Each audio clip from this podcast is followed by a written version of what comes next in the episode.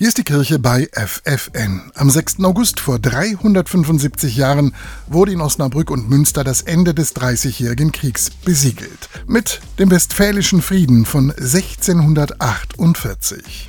Das Diözesanmuseum und die Uni Osnabrück haben deshalb eine große Ausstellung auf die Beine gestellt. Der Titel Dem Frieden ein Gesicht geben, das sagt Sigrid Westphal, Professorin für Geschichte der frühen Neuzeit. Wir wollen die Menschen hinter dem Frieden zeigen, Menschen, die also diesen Friedensvertrag ausgehandelt haben, wie sie hier gelebt haben in Osnabrück, was sie erfahren haben, wie sie diese Umgebung und diese Stadt wahrgenommen haben. Das sind also alles so Aspekte, die für uns ganz zentral sind. Die Ausstellung ist über die ganze Stadt verteilt verteilt. Stationen sind das Museum am Dom, Kirchen der Stadt, das Bischofshaus und der dazugehörige Garten. Und was ganz wichtig ist, dass wir eben auch einen Stadtrundgang konzipiert haben, wo man an die wichtigsten Orte der, also Wohnquartiere der Gesandten kommt, aber eben auch Orte, wo im Prinzip dann auch hier verhandelt worden ist. Den Mittelpunkt der Ausstellung bildet das Dommuseum. Hier können die Besucher das Osnabrücker Friedensinstrument, den ersten großen Friedensvertrag im Original sehen. Sie erfahren viele Details über die Menschen, die den Westfälischen Frieden ausgehandelt haben.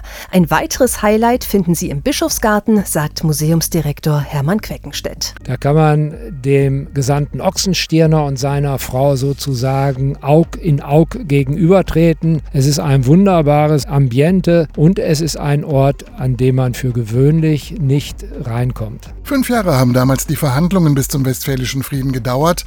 Eine lange Zeit, aber eine, die sich gelohnt hat, sagt Dompfarrer Ulrich Beck Beckwärmert. Für ihn ist die Ausstellung deshalb ein wichtiges Signal. Frieden schaffen ist Arbeit und da haben sich Menschen hier zusammengefunden, damit das auch wirklich jetzt umgesetzt werden kann. Und wo es keine Einigkeit gab, wusste man, wir müssen jetzt in den Kompromiss gehen. Und das alles ist natürlich hochaktuell.